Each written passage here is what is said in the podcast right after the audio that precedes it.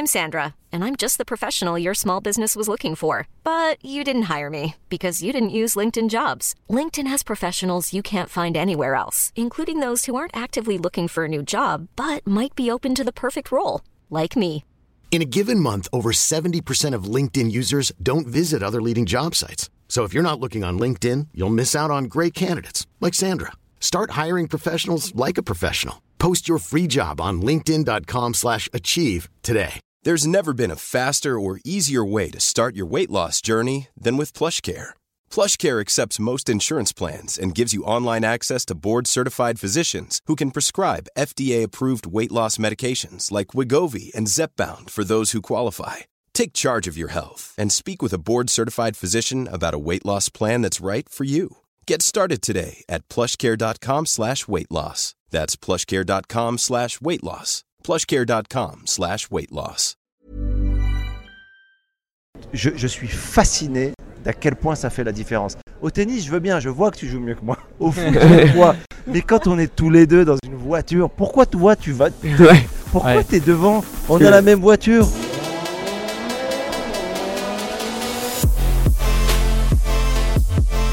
Euh, je pense qu'on n'a pas trop trop de bruit autour de nous, mais voilà, là on fait vraiment live pendant Ouais. le dimanche du Top Mark. Et sur ouais. le magnifique stand de.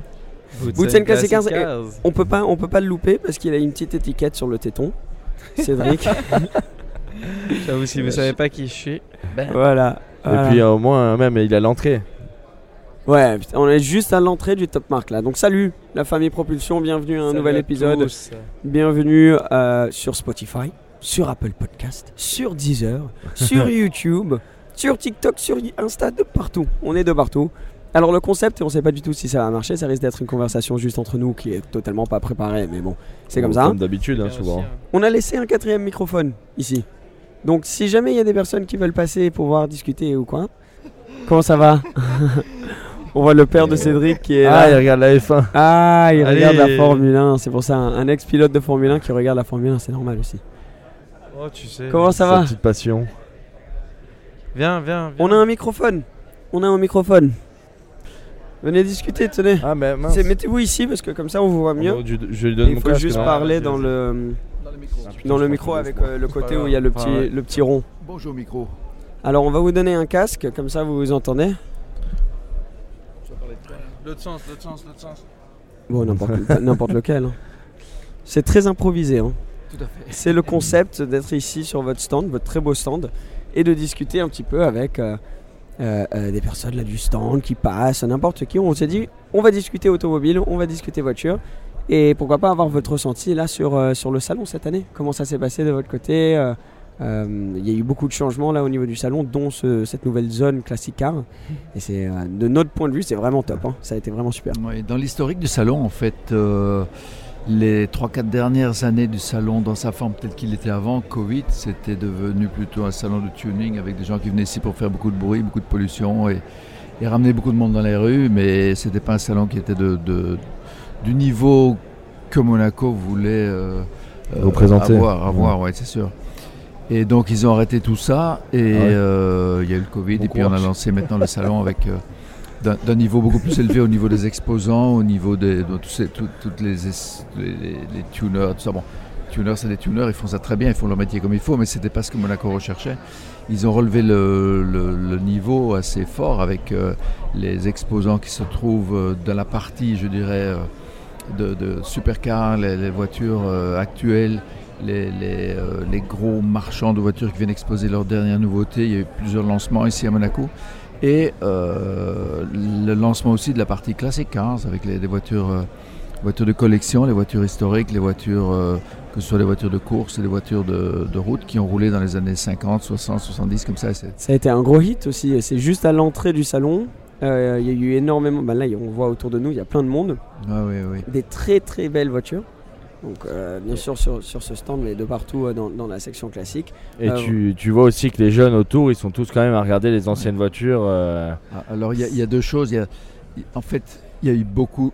Les gens qui viennent voir ces voitures sont des gens qui sont passionnés, mais vraiment Voilà. des passionnés par ce genre de voiture-là, qui ont mon âge et qui ont une passion pour ces voitures-là depuis 40, 50 ans.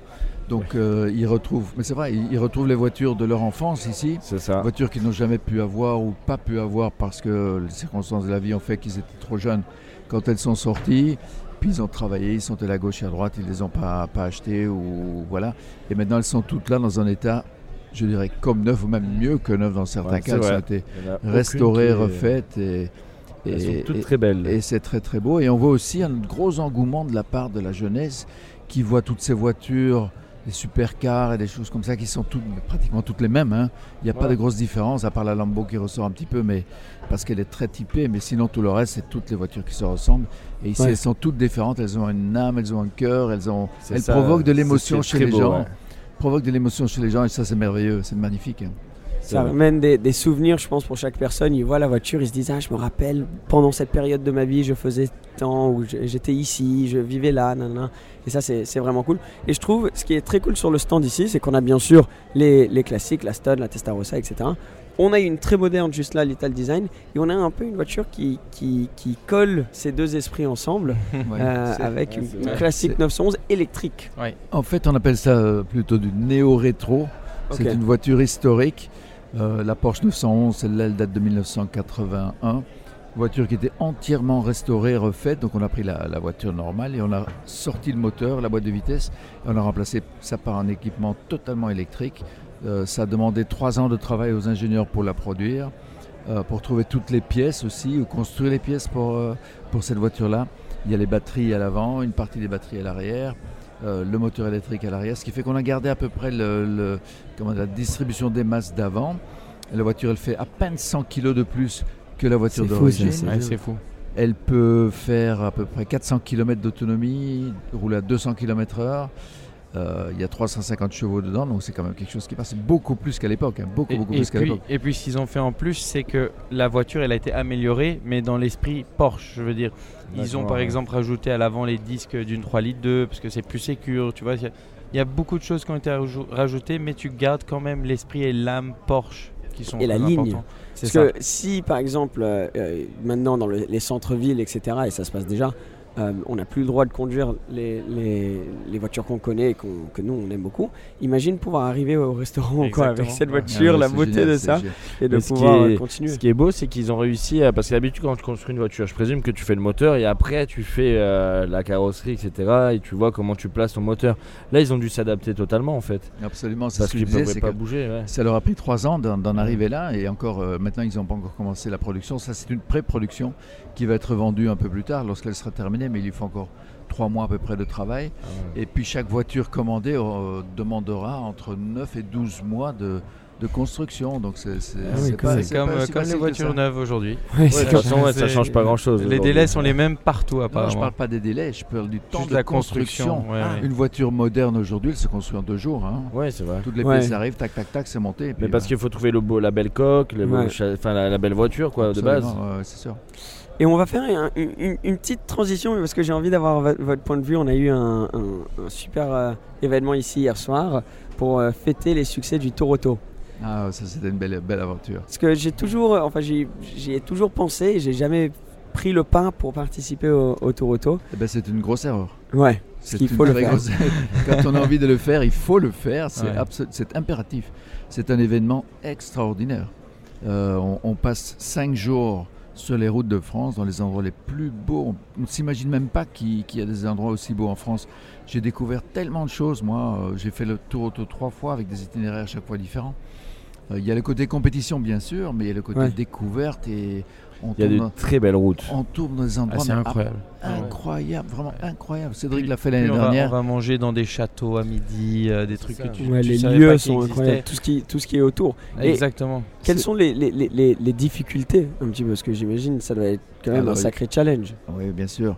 Il y a, il y a plusieurs difficultés, mais comme, comme je l'explique, euh, et comme je l'ai dit hier soir dans le, dans le speech, en fait, quand on participe à une course comme ça et quand on gagne, bon, j'ai eu la chance de gagner la, la- la dernière édition, mais quand on gagne, c'est toute une équipe qui gagne. Il faut que le côté humain fonctionne bien, l'entente entre le pilote et le copilote, la préparation aussi des étapes spéciales, la préparation de, de la préparation de la voiture, donc côté technique doit fonctionner aussi.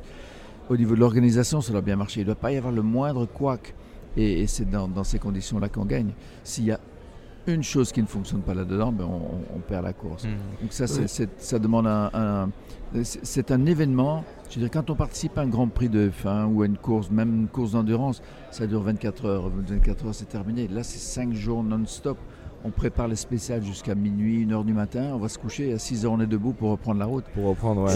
Et et- Physiquement, ça doit être euh, intense. ah, hein. c'est assez dur. Il faut être bien préparé, bien, bien reposer. Il faut emmagasiner du sommeil avant Même- de partir. Même, je peux dire, même pour ceux qui ne font pas le tour auto euh, officiellement, genre juste les voitures balais ou quoi, c'est fatigant aussi. Euh, J'imagine, c'est des horaires, c'est des horaires qui sont intenses. Oui, c'est ça- c'est intense, ouais. Je trouve que c'est un- une des choses qui est les, les- les- les moins compris dans le sport auto, c'est que c'est regardé vraiment comme un sport individuel, mais c'est c'est un sport d'équipe. C'est que ce soit en Formule 1, que ce soit en endurance, que ce soit le Tour auto Ah. ou d'autres rallyes, Mille Millia, etc. C'est vraiment. Il y a euh, l'équipe, il y a tout ça, il y a les mécaniciens, il y a tout ça derrière ouais. qui suit quoi. Comme tu dis, C'est- un tout. hein. C'est un tout et je veux dire, un, pneu crevé, on perd la course. Un moteur qui casse, on perd la course. Une, fait- Mm. une erreur de- du coéquipier, on perd la course. Une erreur de pilote, pareil.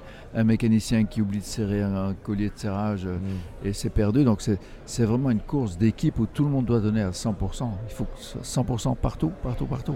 Et- Sinon, on n'arrive pas. hein. Et surtout que c'est des vieilles voitures en plus, donc euh, il faut en prendre encore plus soin parce que ça a quand même une valeur.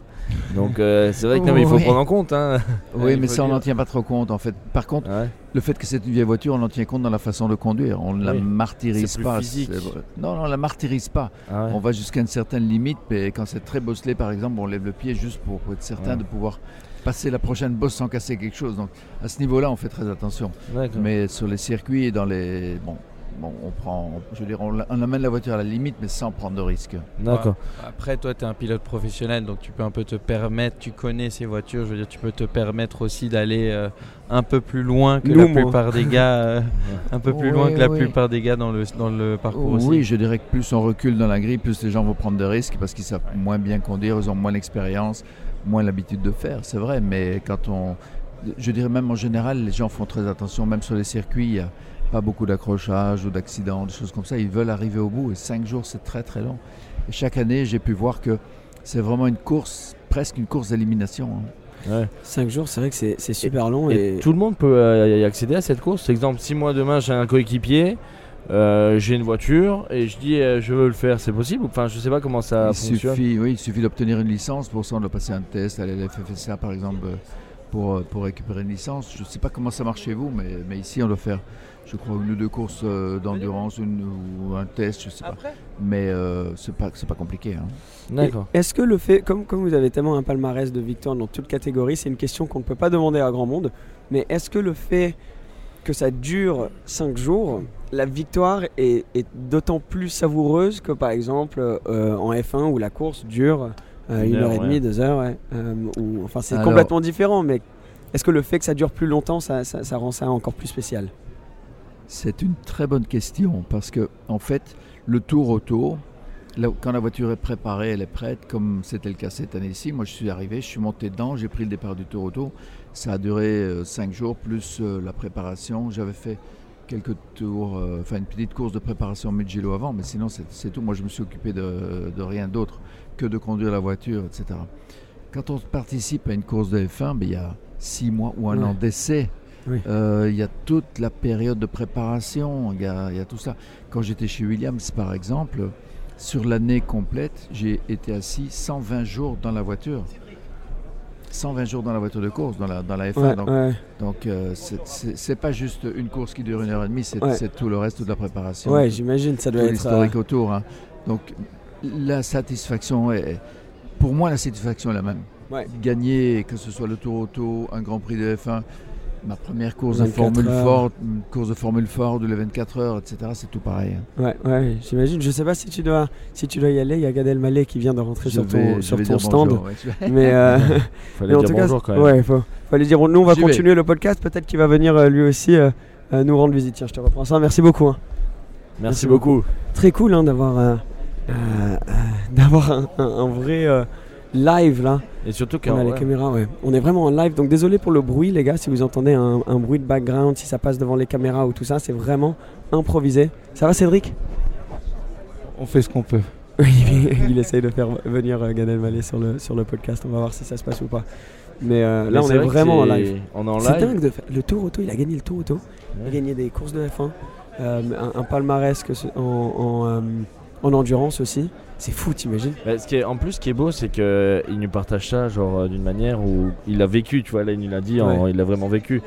Et, et c'est vrai que j'ai pas trop entendu la réponse parce que tu sais, j'ai pas le casque. Ah oui, t'as pas le casque. mais quoi. entre guillemets, on peut faire la course du coup, il faut juste avoir la licence. Faut avoir la licence et la voiture. Et ça prend du temps aussi d'avoir une licence, je présume. Moi, le, le tour auto, c'est vraiment quelque chose que j'aimerais, j'aimerais pouvoir faire euh, euh, le plus possible. Ouais, on, on aura peut-être des personnes qui passent devant les caméras ou, ou Ouais, quoi que ce ah soit. oui, ça c'est oui, parce que c'est vrai que j'avais pas vu la caméra. Ouais, en train de tourner encore. Mais euh, en tout cas, c'est, c'est cool, hein, le top Arthur. On est juste là. et d'un coup, tu sais pas ce qui va se passer, qui, qui va venir. Et puis surtout que c'est un, un super endroit, euh, du super voiture, de vrais passionnés. Et je l'avais pas vécu comme ça, ce top Toi, marque. t'avais jamais fait top marque avant. Je l'ai fait une fois, mais j'avais pas trop aimé parce que c'était très, voilà, comme il disait, tuning, machin, etc. Là aujourd'hui, on travaille vraiment, enfin, on, est- on vient tous les jours, je suis venu tous les jours pour voir des voitures quand même d'exception, des voitures que tu vois jamais. Ouais. Euh, tu vas en voir peut-être, euh, il y en a 20 dans le monde, certaines.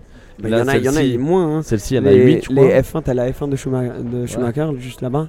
Là, c'est des voitures qui ont, qui ont un palmarès de course et tout. hein. C'est quand même. Et que tu vois, et que tu vois pas du tout. Donc, euh, c'est vrai que là, il y a pas mal de monde sur le. le- Ouais, là d'un coup, il y a pas mal de monde. Tout ça, Mais il faut, il faut qu'on en fasse un ensemble, hein, de toute façon. On va aller faire un kart ensemble. Tiens, regarde, parle un petit peu au micro quand même. Tiens, je te passe mon casque. Bon, après, ne te sens pas, t'inquiète, hein, si, tu dois, si tu dois y aller, j'ai pas envie. Faut juste parler où il y a le petit cercle, tu vois, sur le microphone. Juste là, tu parles où il y a le petit cercle de l'autre côté. Là. Juste là. Donc tu as un circuit de kart. Euh, je suis moniteur diplômé depuis 25 ans au circuit. Waouh. Et, Ça, et le kart, tu as toujours été. euh, Alors au début c'était un- une, une passion, puis euh, petit à petit c'est devenu... euh, Alors euh, tu sais, je vais dire un truc, je, fais, je suis euh, chanceux parce que je fais partie des gens qui vivent de leur passion. Ouais. Ah, ça, c'est Ça, c'est nous incroyable. aussi, hein, donc ça va, C'est, on a de la chance. euh, Alors d'abord, c'est c'est pas un tra- quand on monte le matin, quand je prends le- la route pour monter au circuit, j'ai pas l'impression d'aller travailler. Ça, c'est incroyable. Tu arrives, alors c'est un, un endroit où les gens ils viennent pour se pour se pour se S'amuser. c'est un loisir pour Ouais. s'amuser. Euh, tu vois du monde tous les jours, c'est pas les mêmes personnes que tu vois tous les jours. Ouais. Et puis euh, tu vois du beau monde aussi. Ouais, mais j'imagine tu dois rencontrer dans le monde, donc- surtout en étant proche de Monaco. Alors proche de Monaco, c'est surtout c'est le seul circuit dans les Alpes-Maritimes. Ça, c'est dingue. C'est celui où on est allé. Ouais. D'accord, Gourdon. Voilà. la donc, Là, on a et on a on l'a refait à neuf le circuit là. Ah ouais. Les abords, mais c'est vraiment il est devenu mais vraiment un, un beau circuit, mais vraiment un beau. Il faudrait qu'on y aille parce que moi, c'est vrai que j'adore ça. Toi, tu, en- tu réfléchis à voir ça aussi. Moi, je réfléchis à faire un championnat de Il kart. hésite peut-être Ouais, à, investir. Il faut un que je m'entraîne plus. Et j'hésite à investir dans un kart pour pouvoir venir les week-ends. Il faut s'entraîner, ouais, ouais, il faut- ça demande beaucoup d'entretien. Malheureusement, la compétition, c'est ça coûte, ça coûte cher. C'est ça le Ça problème. coûte, ça coûte C'est cher. ça le grand Alors, problème. tu sais, contrairement à ce qu'on pense, ce qui coûte cher, c'est pas l'achat. L'achat du kart, c'est rien. Ce qui coûte le plus cher, c'est c'est les, déplacements. Ah ouais, Non. ah ouais, Ah, les déplacements. déplacements. Les déplacements, t'imagines un peu pratiquement tous les, en moyenne tous les deux week-ends, tu as, un championnat. Ouais. Tu arrives, il faut le déplacement, il faut l'hôtel, il faut l'hébergement, il faut ceci, cela. L'inscription, il faut ceci, cela, parce que le kart, tu l'achètes, oui, c'est bien. Mais après, il y a, le- Il y a tout ce qui vient avec. Il y a tout Parce ce qui qu'après, il faut changer le moteur, enfin euh, refaire le moteur tous les 24 Régulièrement, heures. Non, non, non, avant. oula. Avant Ah oui, Ah, oui, il, y a- je il y a certains moteurs. Alors, ceux qui font des championnats, des vrais championnats, ils les refont tous les. Allez, pratiquement après chaque, chaque week-end de compétition. Ah oui, Ah ok. oui. Ah ouais, ouais, ouais. Ok, donc Ouais. c'est du sérieux. ouais. Et après, en loisir, bon, bah, ça peut. Bon, Ouais, on laisse. ça peut durer. On laisse, euh, voilà. Mais, euh, Mais et du coup, t'es moniteur, c'est-à-dire si demain euh, bah, Seb euh, veut vraiment prendre des cours, machin, etc. Toi, tu entraînes même des gens, que des jeunes ou plus En fait, tu sais, au début, c'était un amusement. Je te, je te cache Ouais. pas. Et puis, après, on a- la, la, la Fédé, ils nous ont obligés à avoir un, un brevet, ce qu'on appelle un brevet fédéral. Donc, je l'ai passé en 2003. Un Quelques années plus tard, en 2004-2005, le ministère de la Jeunesse et du Sport, ils ont dit bon, bah écoutez, dans tous les sports, il y a un diplôme d'État, comme euh, le reste, et il n'y a que le kart qui n'est pas encore encadré. Donc, on, on impose à tous, Ah oui. les, à tous les circuits de, euh, voilà, d'avoir des moniteurs diplôme, diplômés. ouais, je, suis- je suis allé le passer à Clermont-Ferrand. Ah ok, ouais. Je faisais 1300 km aller-retour.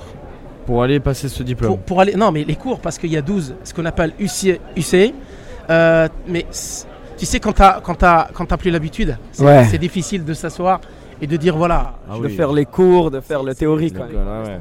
Et euh, en fait, c'est juste que, voilà, au chaos, c'est c'est plus. on- tu sais, on te parle pas de ton métier parce que ton métier, tu le connais, on, on ouais. s'en fiche, euh, entre guillemets. C'est le, Mais par contre, la théorie. c'est le public. Le public, Ah. alors Ouais. là, c'est- c'est c'est- c'est comment gérer le public, Euh, le mettre en sécurité. Euh, et puis former des pilotes, mais former des pilotes, ça, eux, ils peuvent pas. C'est toi, je veux dire, c'est ton expérience à toi. Eux, ils s'occupent de tout ce qui est, euh, tout ce qui est euh, règlement. Ok, je vois. Mais moi, moi, un truc, là, quand, quand on a discuté la dernière fois, j'ai voulu te demander, mais c'était super rapide. Moi, j'étais dans le rush. Tu as dû voir des pilotes, mais des, des légendes venir à ton circuit.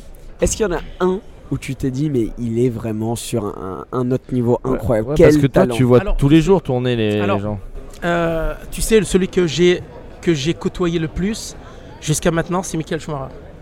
Ah, bah oui, bah tu La première fois qu'on l'a vu, la première fois qu'on l'a vu, c'était en 94 quand il était chez Benetton. Ok. tu Ouais. vois. Et euh, la dernière fois que je l'ai vu, c'était en, 2000 en 2006-2007, ju- juste avant qu'il arrête la, Ouais. chez Ferrari. ouais. Donc c'est là que je l'ai vu là, pour la dernière fois. Mais pendant ces, pendant ces années-là, c'est c'est bizarre, mais je peux pas t'expliquer. Tu sais, quand, quand tu es avec lui, t'as pas l'impression d'être avec un champion. C'est bizarre. Il était bizarre super humble, voilà, super ça, en fait, tu sais, ces gens-là, comme, comme, comme, euh, comme, euh, comme Gad, Comme comme, Gad. tu sais, les- ils ont du mal à, à, à faire confiance au départ, tu sais. Mais le gars, une fois qu'il il sait que tu es là, pas pour, le, pour, pour, pour, pour voler des photos, pour faire ceci, cela, le mec, il se, voilà, il se, il se lâche.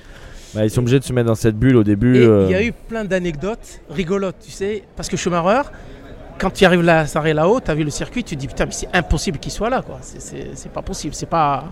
Ouais, faut connaître quoi. Faut Faut, connaître, faut connaître, faut y arriver. Ça va Voilà, donc, euh, Tiens, tu veux te poser entre temps on, par- parle du circuit, Ah, on parle des, des- des légendes. plaisir de te revoir, Katir. ouais, Franchement, ça fait un moment. parti hein.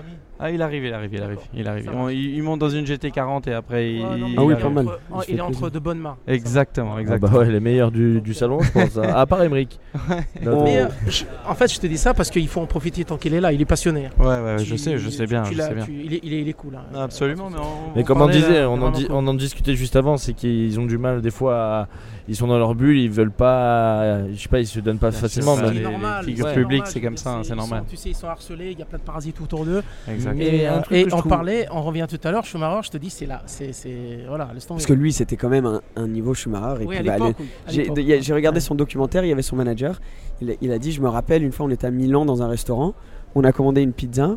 Et juste quand on a commandé la pizza, on a su qu'il a signé euh, pour Ferrari.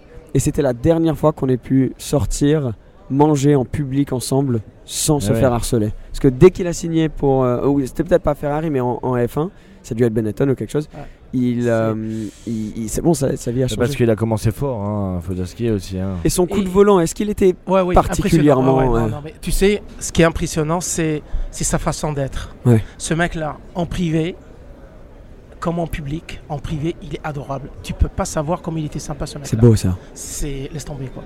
C'est et puis quand il s'entraîne, tu sais, euh, un jour j'étais, il est venu s'entraîner, puis il s'est mis à pleuvoir. Et puis d'un coup j'en- j'entends un mec rouler. C'est pas possible, il y a personne à part Schumacher. En plus, bon, le mec il roulait avec un, avec les pneus en slick. Ça l'a pas empêché de Sous la rouler. pluie. ouais. Et tu sais quand il a fini Ouais. de rouler, il vient souvent avec des avec des avec des avec des copains à lui, avec des amis. Je l'ai je, je ne l'ai jamais vu embauché venir avec un mécano. Ah, Ah, il faisait tout lui-même? Il vient avec son camion, il décharge, il prépare les cartes, il fait la mécanique, il fait rouler, ta, il fait rouler sa femme. Il- à l'époque, il venait avec euh, Josh euh, Verstappen. C'était Ah son oui, pote à l'époque. ouais. Euh, il venait avec d'autres pilotes aussi parfois, avec, avec sa femme, avec ses parents. On a eu de la chance de, de- de les connaître. Et c'est lui qui fait la mécanique. Et le soir, Ça, c'est beau. le soir, t'imagines un peu, c'est c'est lui qui, qui nettoie. Ils s'en vont tous. Il reste seul la plupart du temps. Il nettoie les cartes au chiffon. quoi. C'est.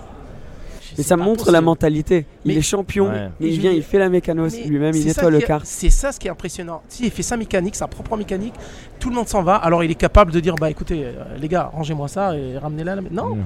le mec il nettoie, il range tout. Euh, Il prend soin de son matériel.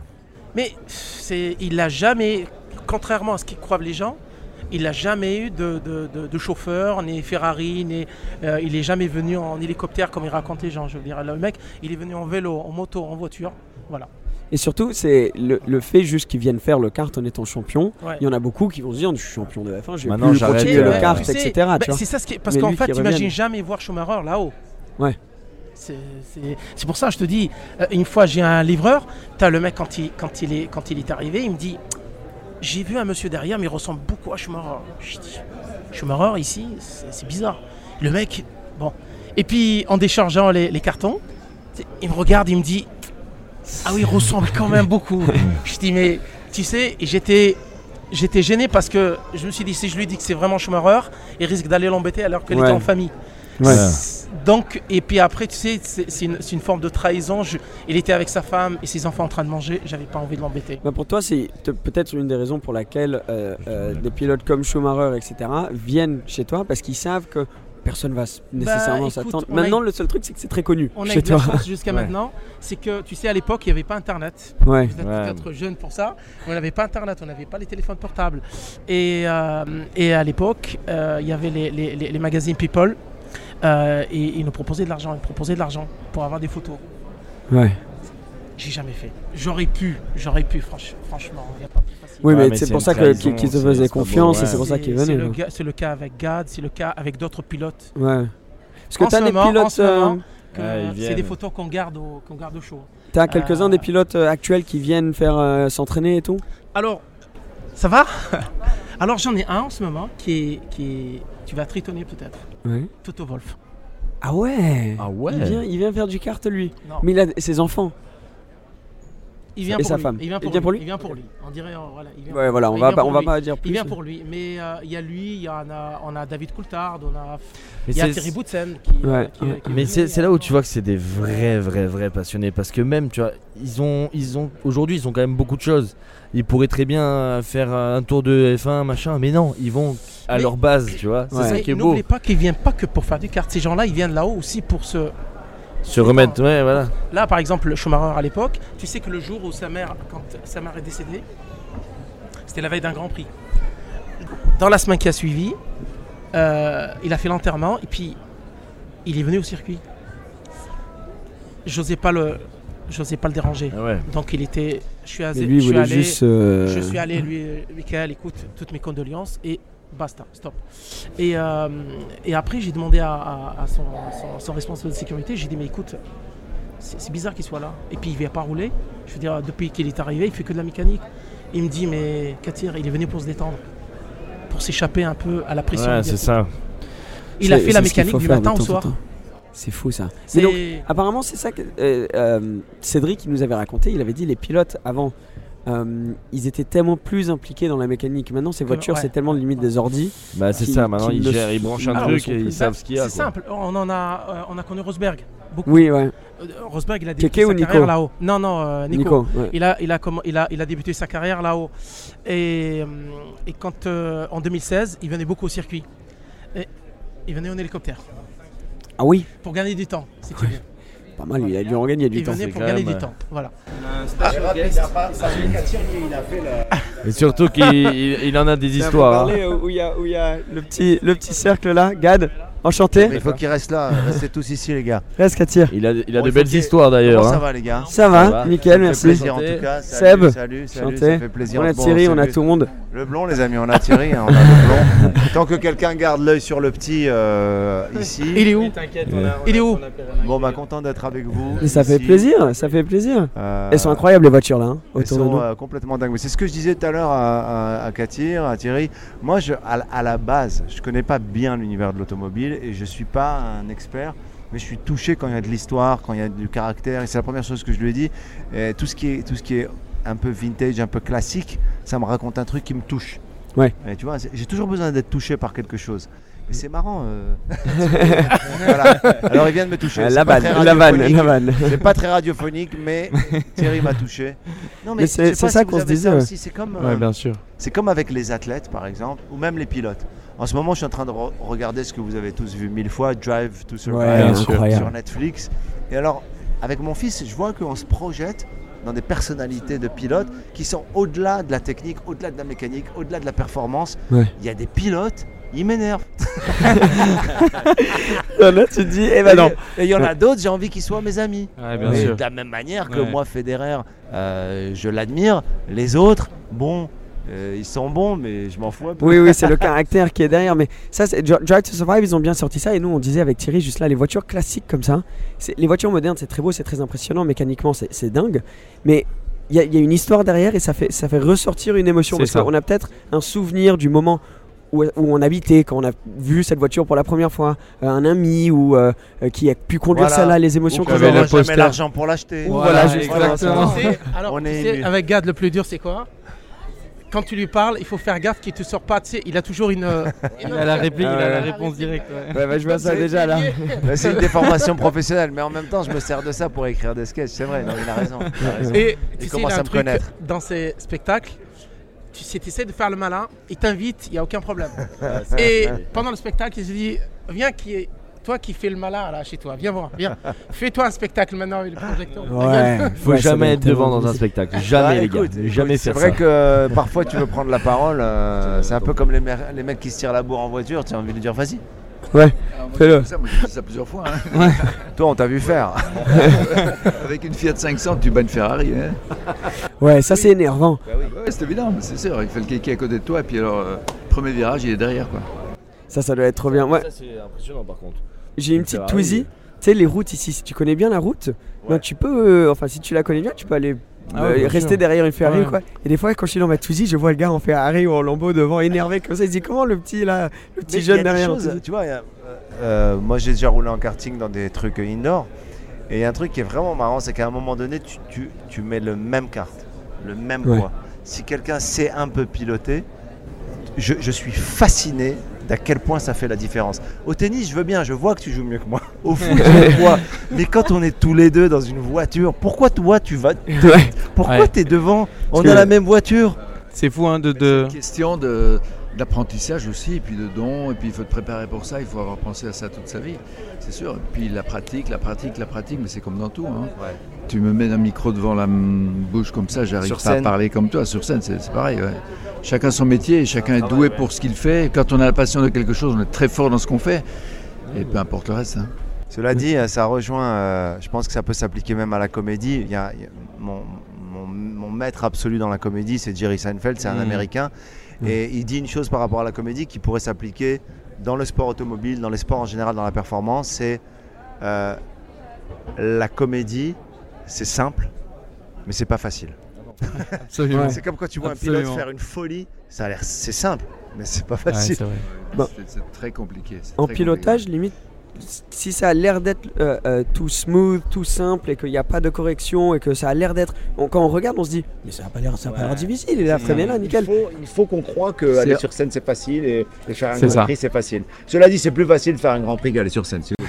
Après, c'est la confiance en soi aussi, je pense. Il y a beaucoup de confiance en soi. Il faut Ouais, bien se sûr. connaître d'abord, je pense. Bon, on dit toujours qu'en voiture, il faut aller doucement pour aller vite. Ah ouais. Tu vois, conduis doucement et c'est là que tu vas vite. Tu es le plus euh, coolé possible, tu fais pas glisser la voiture, tu, tu- Mais qu'est-ce que t'en sais, toi? Non, c'est- mais c'est comme ça que c'est l'efficacité en fait. Ouais. Mais ça s'apprend, hein, ça se vient pas du jour au lendemain, ça s'apprend, il faut pra- pratiquer, il faut rouler, rouler, rouler. hein. Bah, c'est comme toi, Gad, j'imagine, tu as dû passer du temps à écrire des vannes, écrire Ouais, des vannes, à les complètement. pratiquer. Moi, je pense euh, que quand tu es un peu laid back, comme on dit, euh, c'est-à-dire que tu arrives, tu prends ton micro sur scène, tu fais 2-3 vannes tranquilles, les gens éclatent de rire, les gens disent waouh, il va. Ben, t'es pas dans la. Pareil, c'est une métaphore assez juste. T'es pas dans ah je vais aller, à- je vais, je vais y aller, je vais, je cherche la vitesse, je cherche le rire, je cherche l'efficacité. Mhm. Je pense qu'il y a des métaphores dans tout ce qui est euh, très euh, investi personnellement, C'est ça, ouais. comme athlète, comme sportif, comme tu vois, comme artiste. Et c'est vrai que si tu cherches le rire, tu l'auras jamais. Ah, c'est vrai, c'est vrai. Par Faut que contre, ça si, tu, naturellement. si tu es relâché avec les. Alors là, les gens ils sont morts de rire. Ah, bien sûr. C'est comme l'orgasme, il faut pas le chercher. je crois que c'est sur ces belles paroles. les amis, j'ai un petit garçon euh, qui est passionné de voitures, qui est en train de tourner un peu partout. Il veut déjà que j'en achète. On a un œil Oula, dessus. oula, bon courage alors. Donc, euh, les gars, merci beaucoup, c'est cool. Bah, merci de merci la présentation. Et puis on continue. Il voulait acheter la GT40, puis il a dit c'est pas assez cher. Ah, ok. Ah. Il y a un Je problème. crois qu'on va, on va régler ça. Je vais retour- retourner voir le- les Porsche parce que je suis fasciné par Porsche, surtout les, bah, les vieilles Porsche. Seinfeld aussi. Ouais, Énorme fan de. Ah de Porsche. oui, ouais. ben, il a il une a grosse collection de. Porsche. Alors, euh, il est complètement. euh, c'est un grand collectionneur, Ouais. Jerry Seinfeld.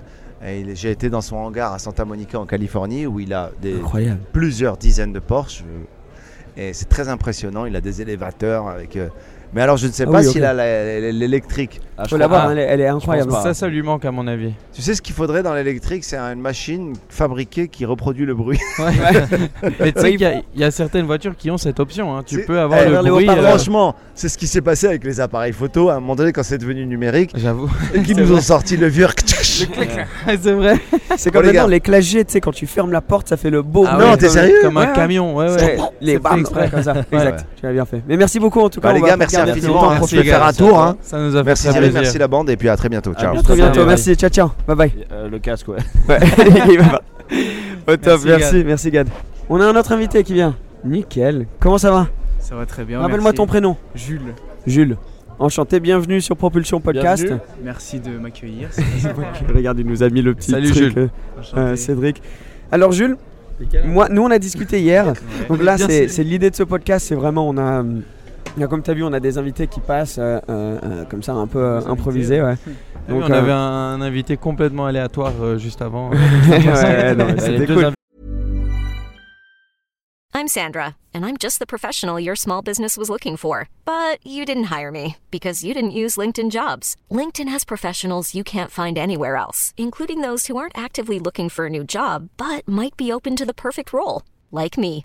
In a given month, over 70% of LinkedIn users don't visit other leading job sites. So if you're not looking on LinkedIn, you'll miss out on great candidates like Sandra. Start hiring professionals like a professional. Post your free job on linkedin.com/achieve today. There's never been a faster or easier way to start your weight loss journey than with PlushCare. PlushCare accepts most insurance plans and gives you online access to board-certified physicians who can prescribe FDA-approved weight loss medications like Wigovi and Zepbound for those who qualify. Take charge of your health and speak with a board-certified physician about a weight loss plan that's right for you. Get started today at plushcare.com slash weight loss. That's plushcare.com slash weight loss. plushcare.com slash weight loss. Hey, it's Ryan Reynolds, and I'm here with Keith, co star of my upcoming film, If, only in theaters, May 17th. Do you want to tell people the big news? All right, I'll do it. Sign up now and you'll get unlimited for $15 a month and six months of Paramount Plus Essential Plan on us. Mintmobile.com slash switch. Upfront payment of $45 equivalent to $15 per month. Unlimited over 40 gigabytes per month. Face lower speeds. Videos at 480p. Active Mint customers by 531.24 get six months of Paramount Plus Essential Plan. Auto renews after six months. Offer ends May 31st, 2024. Separate Paramount Plus registration required. Terms and conditions apply if rated PG.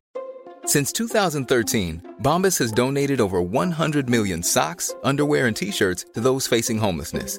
If we counted those on air, this ad would last over 1,157 days. But if we counted the time it takes to make a donation possible, it would take just a few clicks. Because every time you make a purchase, Bombas donates an item to someone who needs it.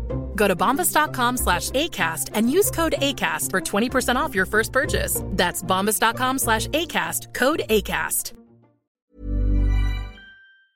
L'invité était top. Hein, euh, On a eu deux invités euh, euh, top et là tu vas nous raconter parce que on, est- on a parlé là de, de Schumacher euh, beaucoup et, et son expérience sur circuit et tout. Toi, ce que tu proposes, c'est quand même dingue, ça a à voir avec la Formule 1. Explique-nous un petit peu ce que tu peux proposer à quelqu'un qui est en train de regarder à, à Propulsion là. Alors Oui, nous, ce écoutez. qu'on propose, c'est plusieurs activités autour de la Formule, la Formule 1, pardon, mais principalement, c'est des stages de pilotage du coup qui se passent sur euh, une journée euh, entière. Où vous commencez par de la Formule Renault pour s'habituer à la monoplace et une voiture de course parce qu'évidemment on laisse pas n'importe qui monter dans ce genre de véhicule. Et puis l'après-midi vous faites des tours en Formule 1 donc ça va de 3 à... Des tours, tu- parce que tu l'as lâché comme ça, tu l'as Ouais, dit discrètement, des mais des tours en Formule 1 quoi. C'est ça. C'est Plusieurs types différents, non? De Formule 1 Ouais. Bah on a oui on a plusieurs packs donc qui vont de, des années 98 en fait c'est les, nos entrées de gamme si je puis dire euh, mais ça reste euh, voilà très très haut de gamme. Là où t'as plus de faites sensations aussi, aussi, peut-être.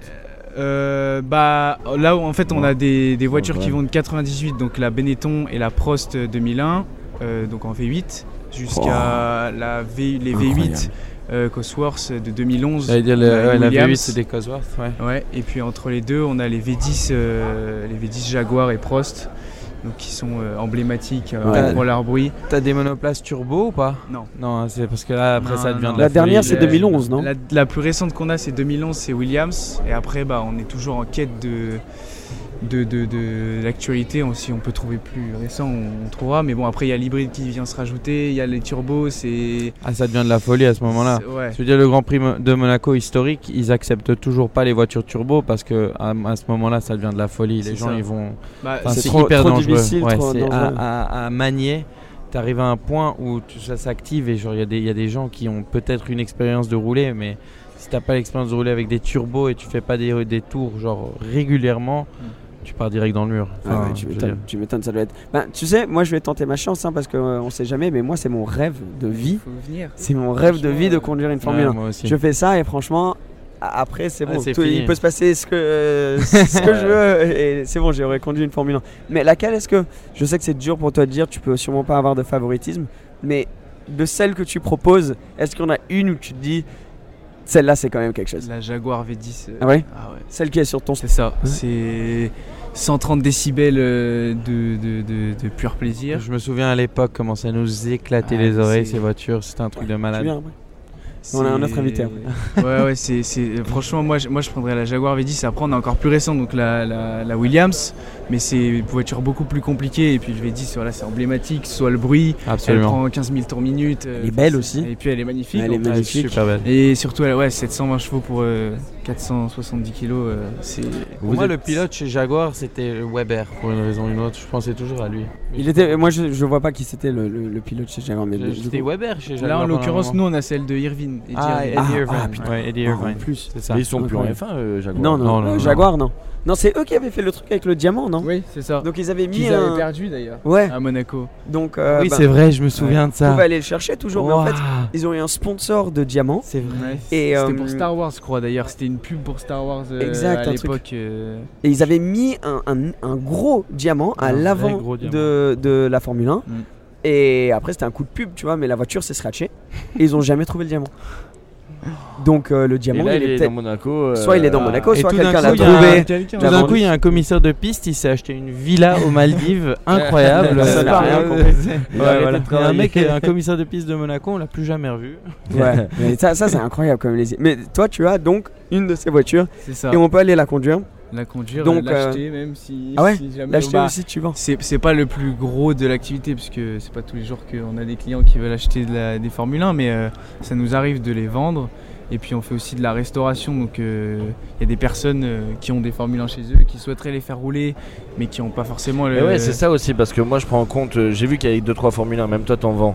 Mais je me dis demain t'as ça, euh, à part la mettre dans ton garage et rien faire, tu peux. Donc oui, il faut des mécanos, ça coûte de l'argent, mais ça. tu peux la rouler chez toi. Exemple, si demain j'ai une F1, je peux aller chez toi rouler avec. Ah ouais. Exactement. Et puis on la prépare, on peut même la garder à l'atelier, la gardienner.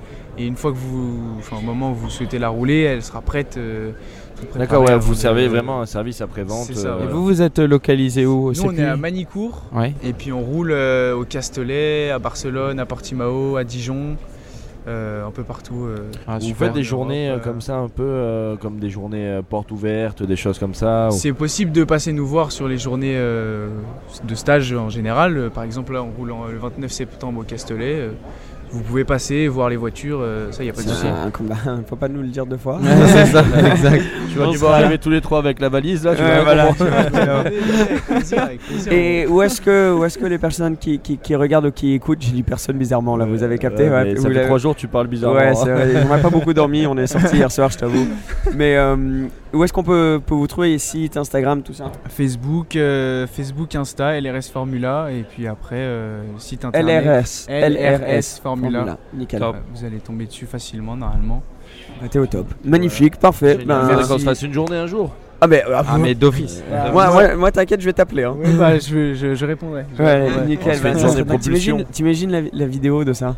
Ah, Moi, je Ah, pense que je pleure. hein. Ah, je pense moi- que je conduis jour- J'ai récupéré des personnes le jour- de la F1 en pleurant. Mec, euh, le jour où je moi, je sors d'une comprends pas F1, ce je qui se pense que passe. ça, je, je vais être d'office très émotionnel. Oui, très, oui. très, très émotionnel. Moi je sais pas si je rentre dans la F1 en fait. si, si, si, c'est bon. Moi, je rentre. T'en as quelques-unes un peu allongées Toutes. Ah, bah, c'est une Ouais. baignoire. C'est hein, euh, Ah, La bien tête, sûr. elle est à ça du volant. euh, Une c'est- baignoire, j'aime beaucoup cette expression. Hein, c'est pas- c'est comme ça qu'on le dit aux clients. Asseyez-vous dedans comme dans une baignoire. Ouais, parce que t'as les jambes, genre vraiment. Presque au-dessus de, ouais, Ouais. des épaules. J'ai conduit une F3 Ok, et ouais. ça c'était déjà violent. Et, euh, et je me rappelle de la position euh, euh, de conduite, c'est c'est un truc de dingue. Mais bon, F1, c'est autre chose.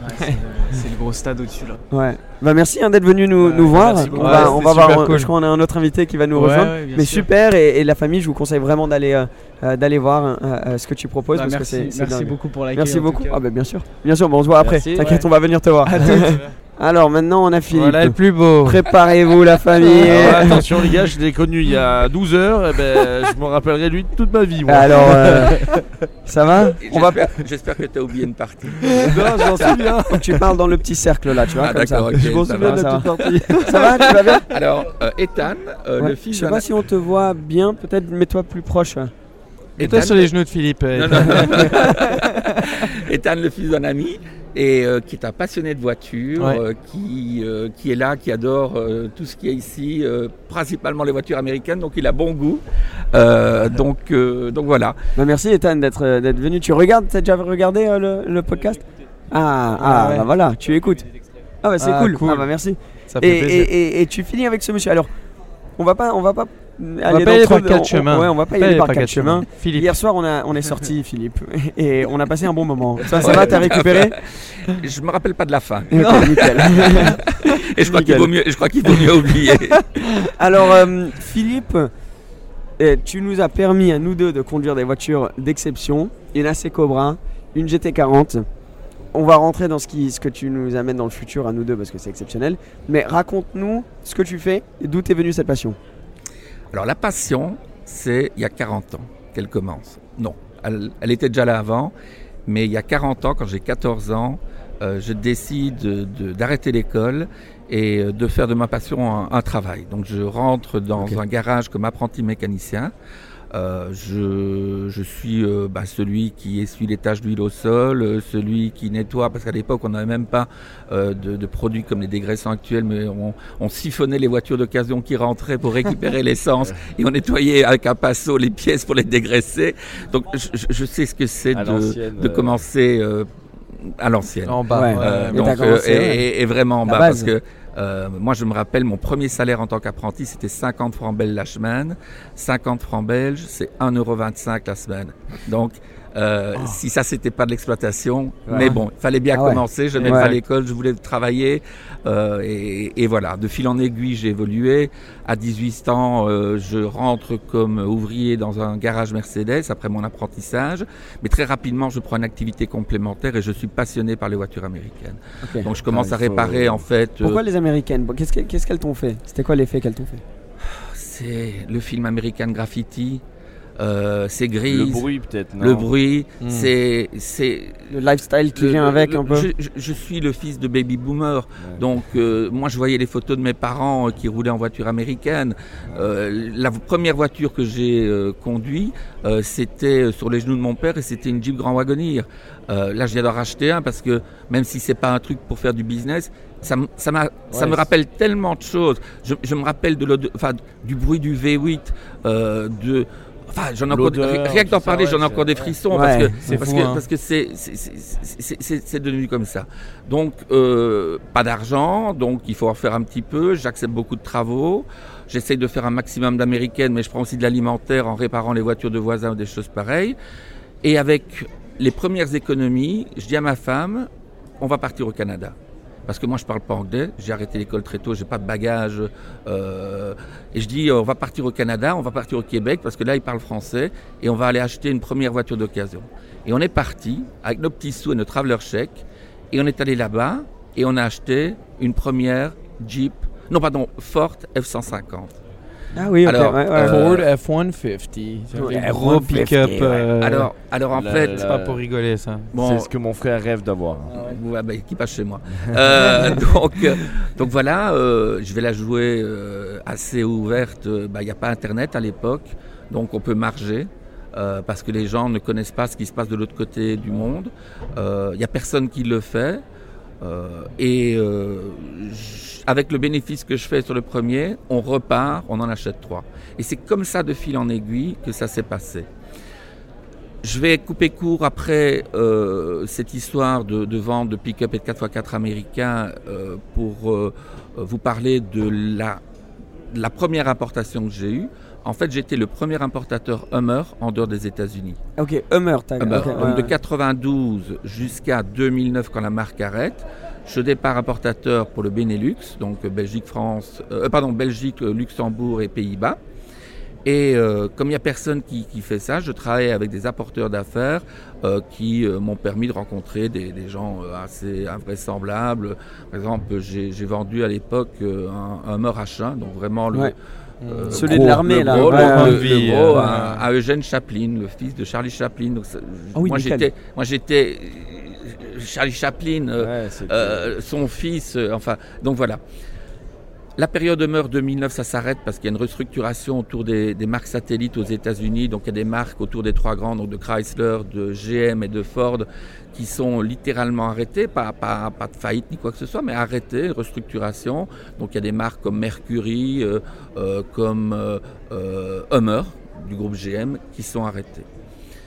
Je me retrouve sans importation. J'avais déjà la passion des voitures anciennes. Et toi, Et- tu as eu une idée de génie à un moment. hein Je me sou- on, y, on y revient, désolé d'avoir coupé, mais je me souviens euh, de l'idée de génie que tu as eue. Vous allez voir, c'était. Sans prétention, je, je pense que je, je devine un petit peu ce qu'est le marché. Aujourd'hui, je n'ai aucune idée de ce que va être le marché parce que je ne crois pas à l'électrique. Si, euh, un jour tu le sais, tu Moi nous dis.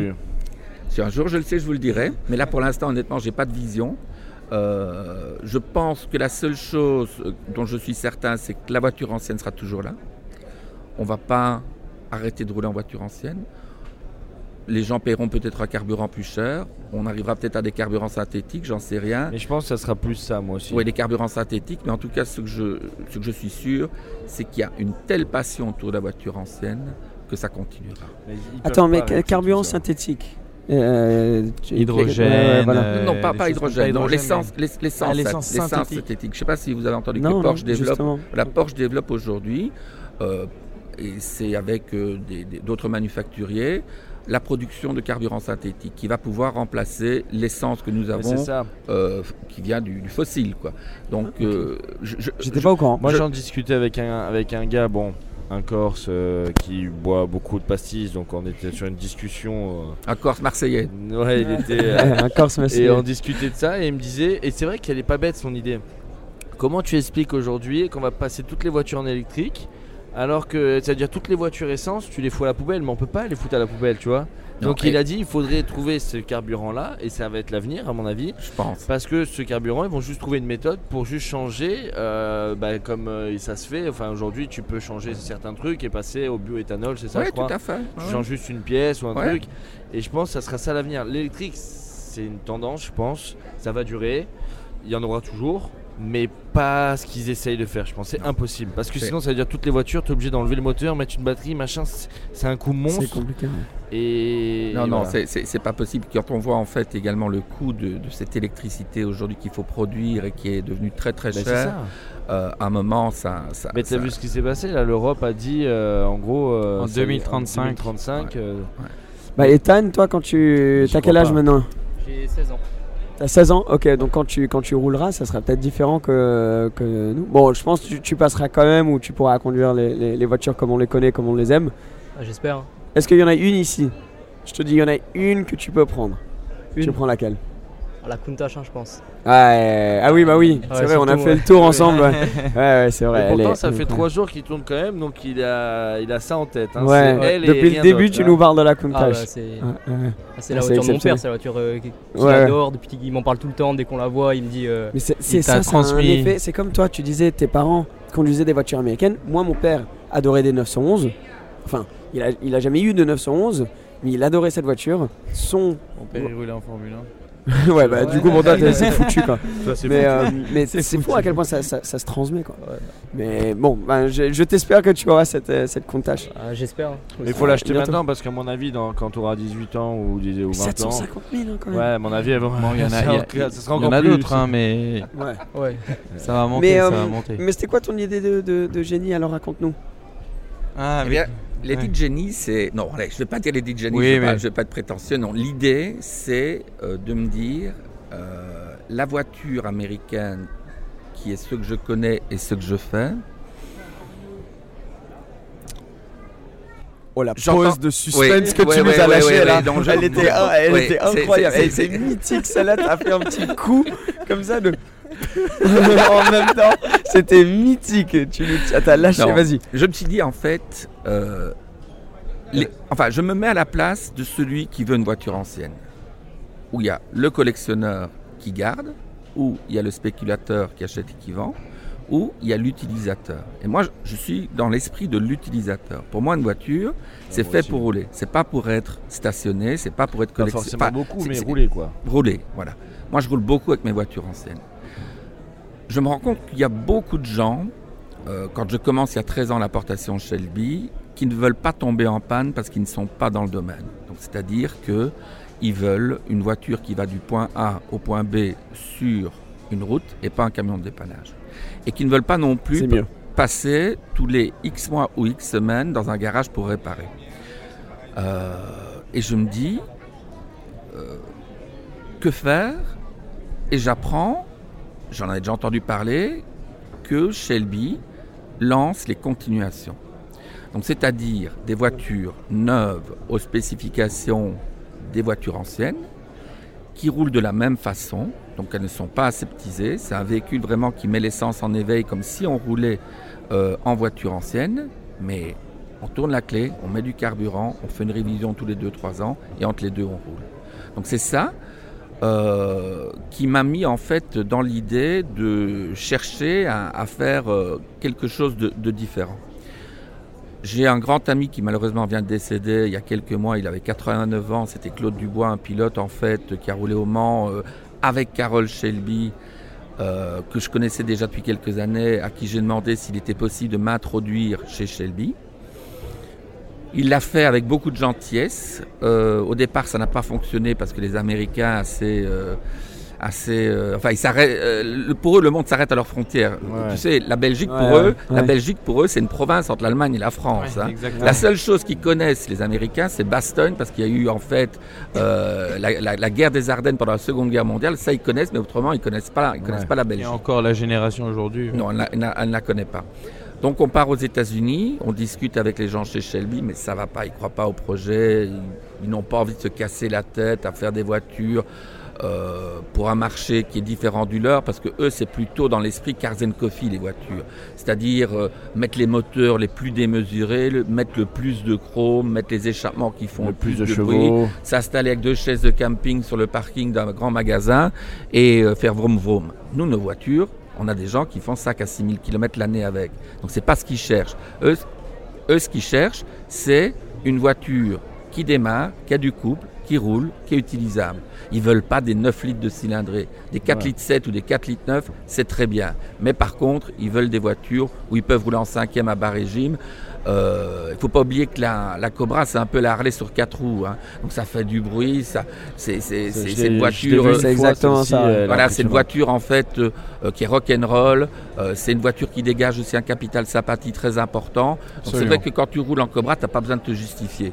Euh, et puis que ce soit des jeunes comme Ethan à 16 ans, ils savent déjà ce que c'est une Cobra, et même encore plus Ouais. jeunes. Comme des personnes qui ont 80 ans aujourd'hui, ils les ont vus rouler à l'époque, ils en ont encore les, les- les- les frissons.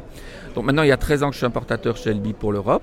Donc nous, ce qu'on fait, c'est les continuations, c'est ce qu'on fait le plus, donc des voitures neuves fabriquées au modèle d'époque.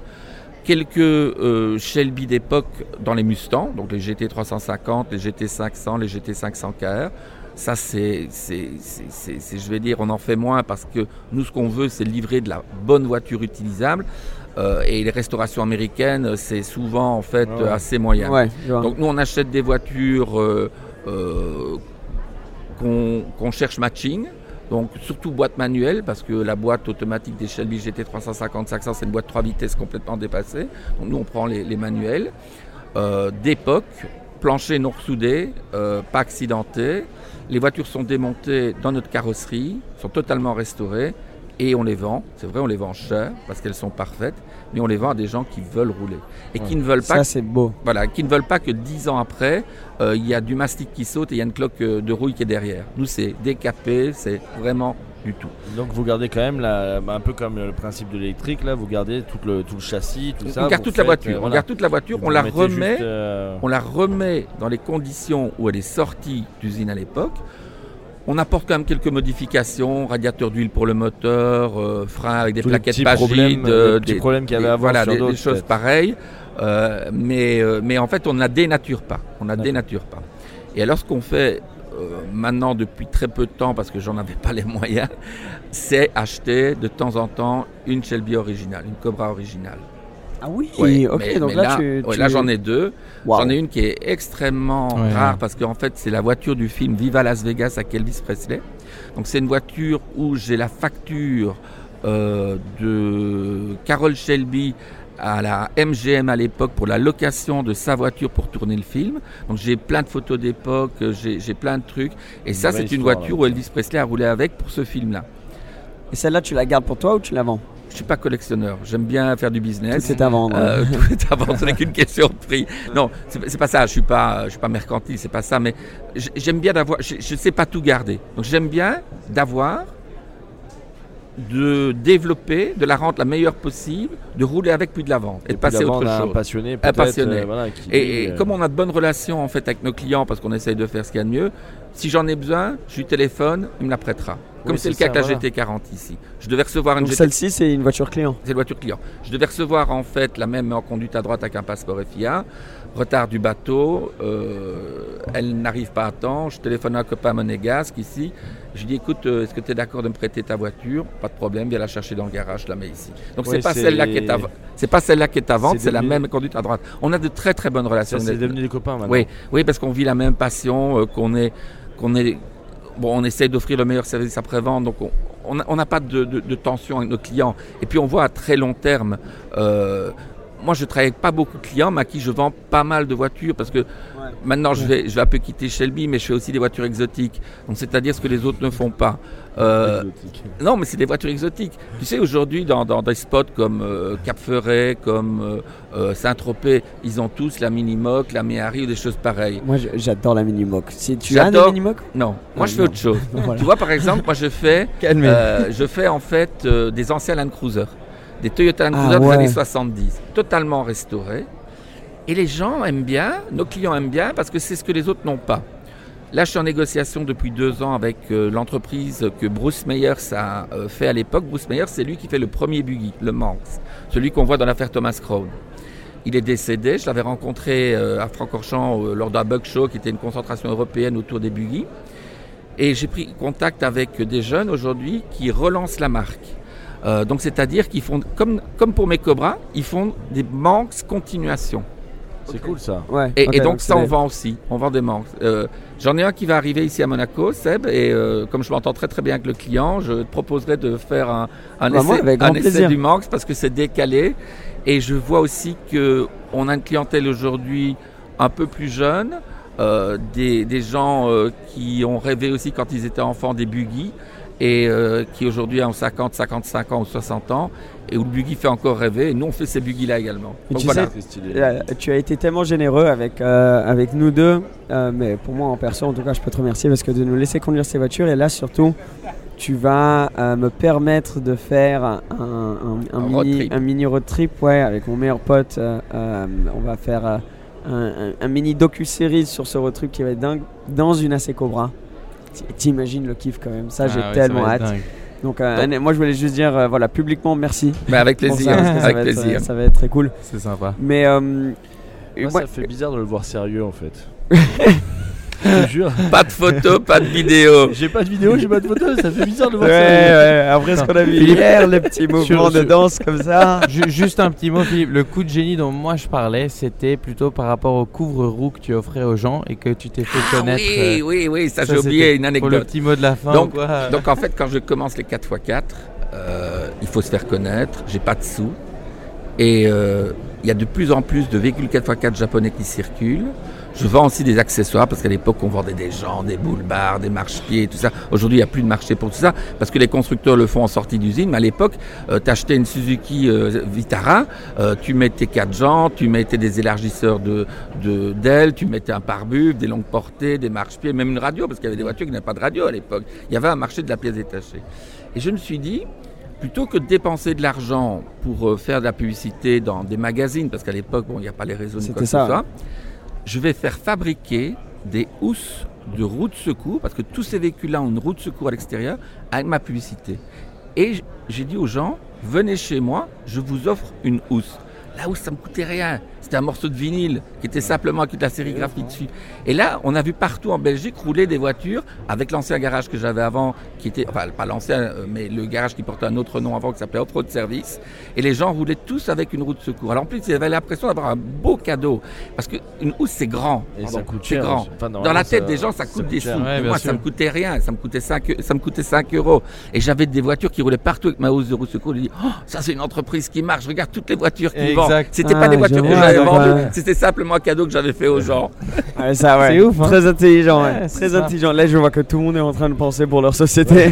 en mode, comment est-ce qu'on va pouvoir faire ça? Alors, moi, j'ai envie de finir sur une question. Toi qui connais maintenant les américaines, tu as, tu- tu as pu toutes les rouler, les importer, tout. Une voiture, Cobra, Mustang, GT40, américaine, t'en as une que tu peux garder, tu prends laquelle? Et je vais te répondre honnêtement, euh, c'est pas parce que je les vends, euh, c'est la Cobra. Mhm. La Cobra, tu peux même pas t'imaginer ça. Laquelle? La Cobra 289 FIA. Ouais. Pas le Dragster, pas la 427, pas la Slapside, pas l'étroite avec les roues rayons, mais la 289 FIA, la même que celle avec laquelle Thierry Boutsen a gagné le Tour Auto. C'est une voiture Avec de le toit et tout comme ça? Non, Avec moi je la sans prends le hardtop, ouais. Sans le hardtop en roadster. Écoute, euh, cette voiture-là, elle est rock'n'roll, elle fait du bruit, elle est puissante, elle est rive- Fiable. fiable, elle est rivée au sol. Ouais, tu sais, franchement. c'est incroyable de voir qu'une voiture si ancienne au niveau de sa technique, parce qu'il ne faut pas oublier qu'une 289 FIA, c'est l'évolution de la CS. Ça a une suspension en lame de ressort transversale à l'avant, à l'arrière. C'est très Tu nous as archaïque. tous perdus en une, Ouais. seule- Ouais, en une ouais. phrase là. Voilà. Non, non, mais enfin, je J'ai vais t'expliquer. Je vais- t'expliquer. Une suspension à lame de ressort transversale, c'est comme les calèches. Tu vois, Ah, les calèches ouais. avec des lames comme ça. Ouais. Et Shelby, il est très pragmatique. Il veut construire une voiture américaine, il n'a pas beaucoup d'argent, il cherche à réduire le coût de la production, mais avec du bon sens. Et il développe une voiture avec des éléments qui sont des éléments à l'époque bon marché, et, euh, et il fait une voiture de course qui bat tout le monde. La Cobra, c'est vraiment la voiture que je préfère. Moi, je roule beaucoup avec la mienne. Je fais entre 5 et 6 000 km l'année. On fait des rallyes, on fait des voyages. L'année passée, avec ma femme, on a fait un tour de France en Cobra. Ça, c'est un on est parti 20 jours. Incroyable. euh, avec quelques sacs souples dans le coffre pour partir 20 jours. On a choisi les chapelles qu'on voulait faire, c'est-à-dire les chouettes restos, les chouettes hôtels, les beaux spots. On a fait des trucs de dingue. Bon, on a eu de la pluie, il n'y a pas de toit dans J'allais une Cobra. demander, est-ce qu'il a plu Donc, euh, ah, ah oui, il n'y a pas de toit dans une Cobra. Nous, c'est le Euh, problème que- voilà. auquel j'ai peur pendant notre Non, non, non, tu prends, tu prends deux kawé Ouais, ouais, et, nickel. et- et voilà, c'est bon. Ça pimente le truc. Ouais. Alors moi, juste vite fait, celle qu'on va prendre sur le, Ouais, la sur le fin, trip, fin c'est une... euh, C'est une 289 c'est- FIA. Ouais, c'est une série très spéciale parce que c'est une série, c'est une série anniversaire, limitée à très peu d'exemplaires. Euh, Celle-là, en fait, elle a un moteur plus puissant que celle qui est ici ou même celle que euh, comment donc euh, Thierry euh, a utilisée et Cédric, euh, parce qu'en fait, elle a un moteur stroqué. C'est-à-dire qu'elle a un stroqué, ça veut dire avoir un alésage plus grand et un vilebrequin à longue course. C'est-à-dire qu'on prend le moteur d'origine, qui est un 302 cubic inch, donc 302 c'est 4 litres 9. On y met un vilebrequin à longue course, un alésage plus grand, et on arrive à 6 litres de cylindrée sur le même bloc. Donc on passe d'un moteur qui fait 350 chevaux à 500 chevaux. Ah ouais, quand même. Tu roules, ça, ça a tellement de coupe que tu roules en cinquième à 1500 tours, tu remets un filet de gaz, ça repart sans à-coup. Mais par contre, tu as 500 chevaux dans une voiture de 980 kg. C'est ça. C'est surtout ça. Dingue, dingue. Et en plus, qui n'est pas aseptisé. Tu vas t'envoler. Ouais, Pas j'ai- d'assistance, j'ai- pas j'ai d'ABS, pas de traction J'ai contrôle. trop hâte. Ah, mais tu vas t'amuser. Enfin, je sais pas qui est le deuxième. C'est qui le deuxième Agostino, c'est un ami, tu le Agostino. rencontreras, c'est un, une légende. Tu l'as tu l'as déjà rencontré? Ah, c'est possible. C'est un de mes meilleurs pas. gros passionné. Il, il- il a conduit énormément de voitures. C'est un. Bref, tu tu tu- tu euh, bien déjà une idée de l'itinéraire? Euh, non, pas exactement. Je t'avoue qu'on n'a pas pu euh, vraiment planifier. Je sais qu'on commence au Grand Prix de France, c'est tout ce que je sais. D'accord. Donc on va l'amener ici au, au Castellet et après on verra. Alors si je peux, moi j'ai envie, euh, je, je- je pense que toi tu vas aimer ça. Une petite anecdote. J'ai eu la chance, avant qu'il soit décédé, de rencontrer Carol Shelby. Donc euh, incroyable. ça, ouais. ouais. Euh, c'était à Los Angeles. C'était à travers euh, quelqu'un qu'on avait rencontré. Un- on est dans un club de golf. Et j'arrive et il y a une, euh, une nouvelle dans cette époque-là, c'était la, la dernière, maintenant elle est, elle est plus vieille. Euh, Mustang noir avec deux bandes en or. Ouais, ouais, ouais. Garé devant euh, ce, ce club de golf. Et moi, je la regarde, c'est incroyable. J'avais peut-être 14 ans, quelque chose comme ça. Et je rentre et assis dans un coin, Carol Shelby. Et, euh, et donc je vais le voir, je fais, monsieur Shelby, incroyable de vous rencontrer, je suis tellement un, un- un fan de, enfin, de vous, de tout, de, exceptionnel. On parle euh, rapidement, incroyable. Il m'a fait, ouais, t'as vu la voiture dehors? T'as aimé tout je, lui ai écrit ensuite une lettre avec euh, mon plan un peu de ce que j'allais faire et comment il m'avait inspiré. Euh, tu travailles de ta passion, euh, tu as toujours as pu vivre autour de l'automobile. Mon rêve, c'est de vivre dans le monde automobile. Voici ce que j'ai envie de faire, etc. Et donc j'ai écrit mon truc. Et cet ami lui a amené au golf, pareil. Il a signé, je te souhaite tout le meilleur, nanana. Et pas longtemps après, il est décédé. T'as toujours la lettre? J'ai toujours la lettre signée avec mon plan. Et, euh, et maintenant, je vis de ma passion dans l'automobile. Ah bah Donc ça, c'était ma petite anecdote que je trouve fun autour C'est de, de très beau, très beau. C'est incroyable. Ouais, on est, tous, dingue, on est tous des passionnés. hein. Ouais, mais C'est moi, il y a un truc que je dis. La partie la plus lucrative de mon, enfin, la partie la plus lucrative de mes loisirs, c'est mon travail. Quand je me lève le matin, je fais ce que je veux, comme Ouais. je veux, je gagne Tellement des de chance. sous et j'ai la belle vie. Voilà. Ah, on a vu ça hier soir. bon, super. Sur ce, merci beaucoup, Ethan. Dernier mot, Ethan. Ciao, ciao. Ouais, merci beaucoup. Merci. Philippe. Allez, Légende, Merci. merci. Ciao. Je vais te reprendre aussi le casque, sinon tu vas, tu vas tout, tout, tout Ils font tout ça, hein, Gad, lui. et Ouais, ouais. Ils veulent partir avec. Merci. Ciao, hein. On se voit après. Hein. Trop cool. hein. Trop cool d'avoir ça. Donc, il y, a, y a- y a la famille derrière. Vous allez bien? On est en live podcast. Je me- vous êtes sur la caméra si vous voulez dire coucou. bonjour. Tu veux dire, tu veux dire salut vite fait Tiens, dis coucou. Salut tout le monde, bonne journée. Voilà. C'était cool comme, Bon, euh, bah, comme podcast. vraiment varié, comme- hein. comme Vous avez eu une super idée, les gars. C'était pas mal, hein Ouais, c'est sympa. C'était, euh, il y a eu du monde, il y a eu des belles histoires. On a eu des guests, euh, des guests de luxe. euh, Bah, surtout eu- le truc c'est quand tu arrives à un, un salon auto comme ça, euh, tu- c'est- exactement ce qui se passe. Tu croises des gens, tu entends des histoires, tu entends des anecdotes. Et, euh, et donc c'est pour ça qu'on s'est dit, euh, c'est quoi, ça, ça serait cool euh, d'essayer de transmettre ça à, à- à travers un, un podcast. Quoi. Donc si vous voulez plus de podcasts dans ce genre, on peut aller à d'autres salons. Ah ouais, absolument. Euh, on peut refaire ici euh, l'année prochaine et tout, mais moi, moi je trouve ça assez fun. J'espère vraiment que le bruit n'a pas trop gêné les personnes qui regardent en version audio seulement. On s'en excuse, on peut rien y faire, on est en plein milieu d'un Ouais, après, salon. on a les meilleurs, que, les meilleurs euh, micros. ouais, on fait, on fait de notre hein. mieux.